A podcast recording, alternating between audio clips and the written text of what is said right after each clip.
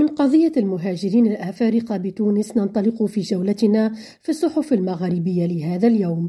إذ تحدثت الجمهورية عن تأكيد الهيئة العليا المستقلة للاتصال السمعي والبصري تسجيلها خلال الفترة الأخيرة بتونس لانزلاقات على مستوى التناول الإعلامي لموضوع الهجرة والمهاجرين في وسائل الاتصال السمعية البصرية التونسية لا سيما على مستوى طرح موضوع المهاجرين القادمين من بلدان إفريقيا جنوب الصحراء. وحذرت الهيئة وفق الصحيفة من خطورة خطابات التحريض والكراهية والتمييز على أساس العرق واللون والدين لما في ذلك من تبعات خطيرة على سلامة المهاجرين وأمنهم. بالجزائر اهتمت الشروق بعدد من الظواهر المشينة التي تعرفها المدارس الجزائرية منها ظاهرة العنف ومحاولات اختطاف الأطفال باستعمال أساليب جديدة انتشرت مؤخرا بالجزائر وأثارت حالة الذعر والخوف وسط الأولياء خاصة الذين لا يستطيعون مرافقة أبنائهم إلى المدرسة. وفي هذا السياق قالت الصحيفة الجزائرية إن شبكة الدفاع عن حقوق الطفل ندى